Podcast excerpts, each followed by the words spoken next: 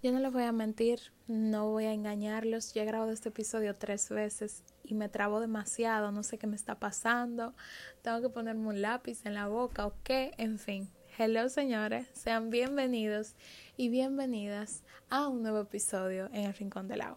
Espero que su semana haya sido muy bonita, que hayan hecho cosas lindas. Mi semana fue muy buena, fue muy buena, demasiado buena, sorpresivamente buena y espero que las ustedes también y en caso de que no, que este episodio te ayude a que tu próxima semana sea mejor y que sanes algunas cosas pendientes, porque en el episodio de hoy hablaremos sobre cómo superar, sobre lo difícil que es el proceso de superación, sobre cómo no es lineal y sobre los puntos que te van a ayudar a superar algo o a superar a alguien.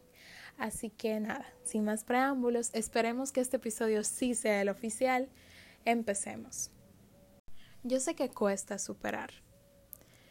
Sé que tal vez hay algo que tiene como cinco años doliéndote y que cuando tú por fin crees que ya lo superaste, vuelve a pasar por tu mente y vuelve a afectar tu presente.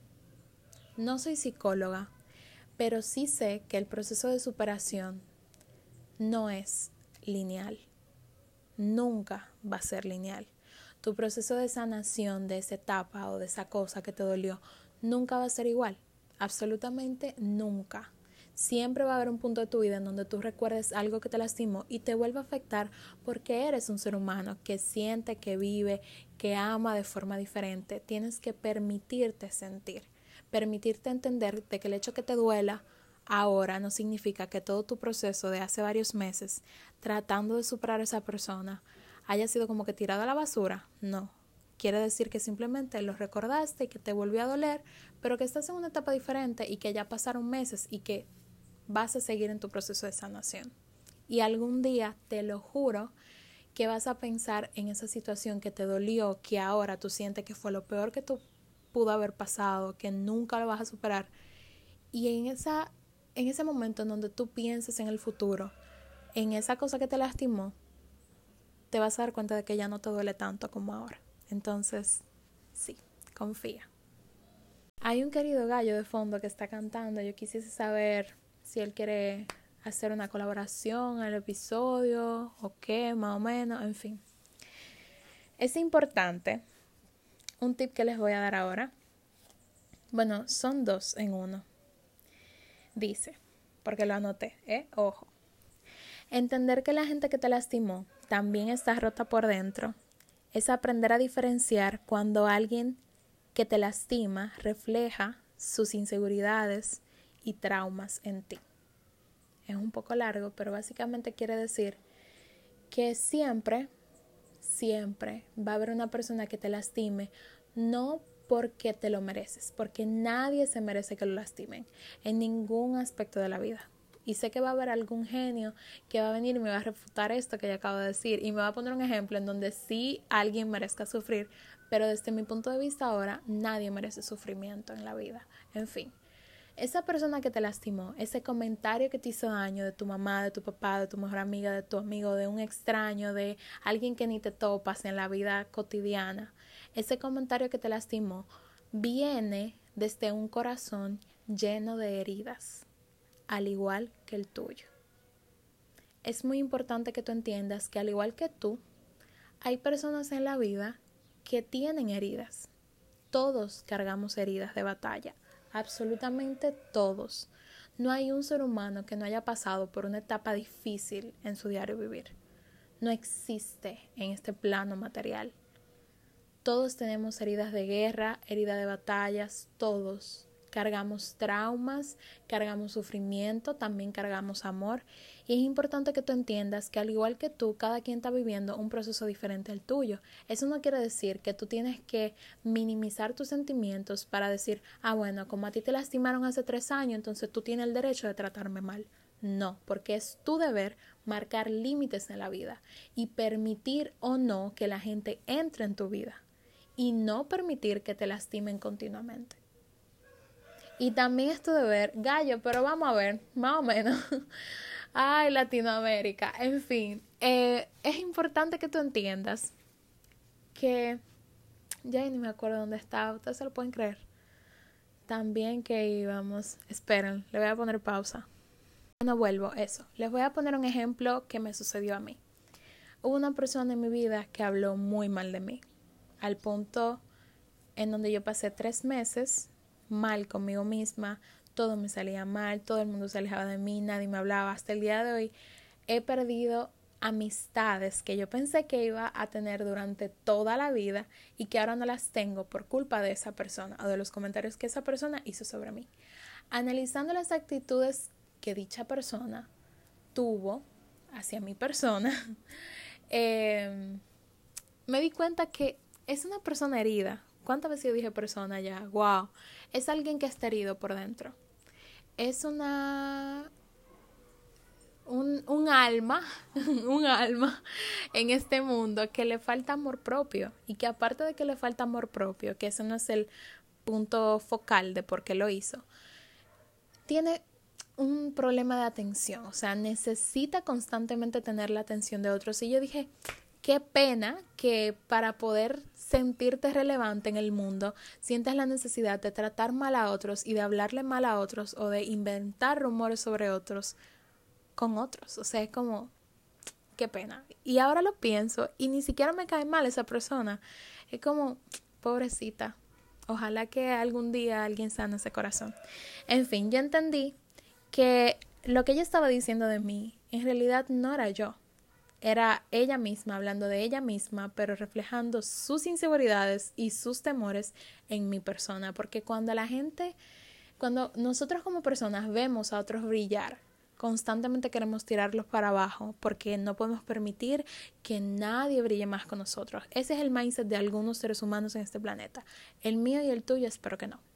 Entonces sí, esos eran los primeros dos puntos. Otro punto importante. Ah, bueno, esto ya lo dije. Esperen. Se puede perdonar en silencio. Se puede perdonar en silencio. Y un plus que está en paréntesis. No es obligado perdonar. Yo sé que tú vas a ir al psicólogo y que tú estás escuchando lo que yo estoy diciendo y que tal vez tú estás pensando como que, ok, Lauri me dijo que la gente tiene heridas al igual que yo, entonces ya por eso yo lo tengo que perdonar porque es una persona herida igual que yo. No, yo no dije eso. Yo dije que los comentarios de odio o los comentarios incómodos o las actitudes malas que la gente tiene hacia ti no tienen nada que ver contigo. Cuando la gente te trata mal, cuando la gente habla de tu físico, habla de tu sexualidad, habla de lo que sea que incluya a tu persona y lo dice de forma negativa, como una crítica, como como algo malo hacia ti, no están hablando de ti, están hablando de cosas que a ellos le parecen sobre ti, que no son actos reales, no son hechos, no son cosas que se puedan comprobar, es una percepción que ellos tienen de ti son heridas que ellos tienen dentro, que las reflejan en tu persona. Eso no tiene nada que ver contigo. Lo que dice aquí es que no es obligado perdonar y se puede perdonar en silencio en caso de que lo decidas. Tú sabes todas las veces que yo he perdonado a gente que nunca me ha pedido perdón. Óyeme, pero es una lista enorme. Yo podría hacer un cartel y pegarlo en la puerta del conde de mi país. Yo podría podría y lo haría si tuviera tiempo y dinero. Pero yo he perdonado a mucha gente porque sí, porque yo decido, mira, yo no voy a cargar con, con ese peso de odiarte toda mi vida por el daño que tú me hiciste, perdono. E incluso miembros de mi familia que me hicieron daño durante muchísimos años, actualmente yo me llevo muy bien con ellos. Y me dicen como, qué bueno que me perdonaste. Y yo, bueno, así es la vida, ¿no? Así toca ser amable en la vida. Pero nunca me pidieron perdón. Nunca. Y ahora que lo pienso, esto va a sonar muy triste. Perdón, si quieres, sáltate esta parte. O si quieres, no. A mí nunca me han pedido un perdón sincero. Nunca. Y no sé por qué me tiembla la voz diciendo esto, porque no quiero llorar. Pero nadie nunca se ha tomado cinco segundos para pedirme perdón desde el corazón. Nunca. Y cuando digo nunca es nunca, no recuerdo la primera vez que esas personas que me lastimaron se tomaron el tiempo de pedirme perdón hasta el día de hoy. Más sin embargo, yo elegí perdonarlos y ya volvemos a la realidad. Ya volvemos al lado normal, ok. Eh, yo elegí perdonarlos. Yo elegí no seguir cargando con ese dolor porque ya los comentarios que hicieron hacia mí no me afectan, no me duelen, no me pesan, no me matan, porque yo entendí que estaban hablando de ellos, no de mí. Estaban teniendo una percepción de ellos, no de mí. Me yo creo que me estoy explicando muy bien, pero ajá. Entonces elegí perdonarlos. Me senté delante de un espejo y comencé a decir, mira, fulanito de tal, te perdono por tal y tal y tal cosa. Te perdono por no tener responsabilidad afectiva. Te perdono por abandonarme toda mi infancia. Te perdono por ser agresivo. Te perdono por tratarme mal. Por todas las cosas malas que me hicieron. Yo me senté delante de un espejo y mirándome a los ojos a mí, comencé a decir, perdón, perdón, perdón. O sea, te perdono por tal cosa. Y ya. Y seguía con otra persona e hice una lista y así los perdoné a cada uno y me funcionó. Actualmente vivo sin la carga de odiar a nadie y me sigo llevando con gente que me hizo basura toda mi adolescencia a un punto en donde mis amigos cercanos creen que soy falsa por perdonar a gente. Pero no, no soy falsa, simplemente te perdoné, pero nunca vamos a volver a ser amigos, no te confundas. ok, entonces, otro plus, no es obligado perdonar no es obligado perdonar. Hay un clip de Taylor Swift que lo dice muy bien. Es como en una entrevista, ella dice, You don't have to forget and you don't have to... No recuerdo muy bien, pero es como, no tienes que perdonar. Y le doy toda la razón. Tú puedes permitirte seguir sintiendo rencor por esa persona. Ahora bien, lo que no puedes hacer es permitir que ese rencor afecte tu vida actual que constantemente pienses en formas de vengarte de esa persona. Eso es lo que no puede pasar. Eso es lo que no puede pasar en ningún ámbito. No tienes que perdonarlo por el daño que te hizo. Si quieres, puedes seguir detestándolo la vida entera, siempre y cuando no afecte tus proyectos actuales y tu trabajo contigo misma o contigo mismo. No es obligado perdonar a tu familia. Porque es tu familia no significa que te tienen que querer, ojo aquí. Y porque es tu familia no significa que, que tienes que perdonar todo lo que te hacen. No. Agarra tu maleta y vete. Esa es la realidad. No siempre tienes que perdonar. No es obligado perdonar. No es una ley de vida. Es un mandamiento de la Biblia, pero no es una ley de vida. Si quieres, puedes permitirte seguir sintiendo dolor durante mucho más tiempo hasta que de repente te deje de importar la vida de esa persona, porque la indiferencia es la mejor venganza y se sirve en un plato frío, en fin. Eso, no tienes que perdonar, porque cada quien perdona y supera a su tiempo. Te puede tardar 30 años perdonar a tu familia. Te puede tardar dos días perdonar a tu novio. Te puede tardar 10 años hasta que tú te viejita y volver a ser amiga de alguien que te lastimó, te puede tardar el tiempo que te dé la gana, porque es tu vida, es tu proceso y nadie puede decirte cómo vivirlo. Y yo necesito que tú te grabes eso en la cabeza. ¿Ok? Ok. Y nada, hemos llegado al, al final del episodio de hoy. Qué episodio más lindo. Valió la pena grabarlo tres veces, la verdad esta fue la definitiva. Nunca me pasa eso comúnmente con los episodios. Tengo la costumbre de el primero que salió, el primero que le di play, ese fue el primero que se fue y ya. Pero hoy me quise tomar mi tiempo porque es un tema muy lindo y tenía muchas ideas que les quería compartir. Entonces, en resumen, si quieres perdona, si quieres no perdones.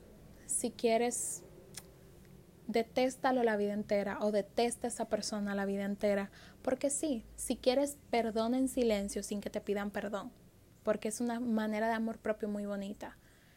Sigue con tu vida y deja de preocuparte tanto por lo que la gente piensa, opina de ti. ¿Tú sabes cuántas veces en la actualidad, paréntesis, tú sabes cuántas veces en la actualidad la gente me dice como, ah, tú no tienes buena reputación? Alguien me lo dijo esta semana y mi respuesta a ese mensaje fue, qué bueno que eso no importa. Es que la realidad, o sea, la percepción que la gente tiene de mí no me puede importar menos porque yo me siento tan bien, tan cómoda con quién soy, con cómo hago la cosa, con lo que digo, por la forma en la que amo y espero que tú aprendas a valorarte a ti para poder marcar límites mejor en tu vida. Si quieres, perdona, si quieres, no. Date tu tiempo, tómate tres años sabático para poder superar esa etapa de tu vida que te perdonó paga una terapia privada o simplemente escribe, que es una muy bonita forma de terapia, o escucha todos los episodios del Rincón de Lau. Eso también es una buena terapia y es gratis, así que yo que tú lo haría. en fin, te quiero mucho, te quiero como no tienes idea. Gracias por estar aquí, gracias por hacer que mis sueños se cumplan realidad y ojalá de corazón, porque sé que va a ser así, sanes todo eso que todavía al día de hoy te sigue doliendo. Permítete que te duela, pero no que te destruya. Y pásate por el Instagram del Rincón de Lao para que veas algunas frases que subo de los episodios por si quieres compartirlo en tus historias o en tu estado de WhatsApp o con tus amigos y nada. Te quiero muchísimo. Suerte en esta semana y nada, permítete sentir. Chaito.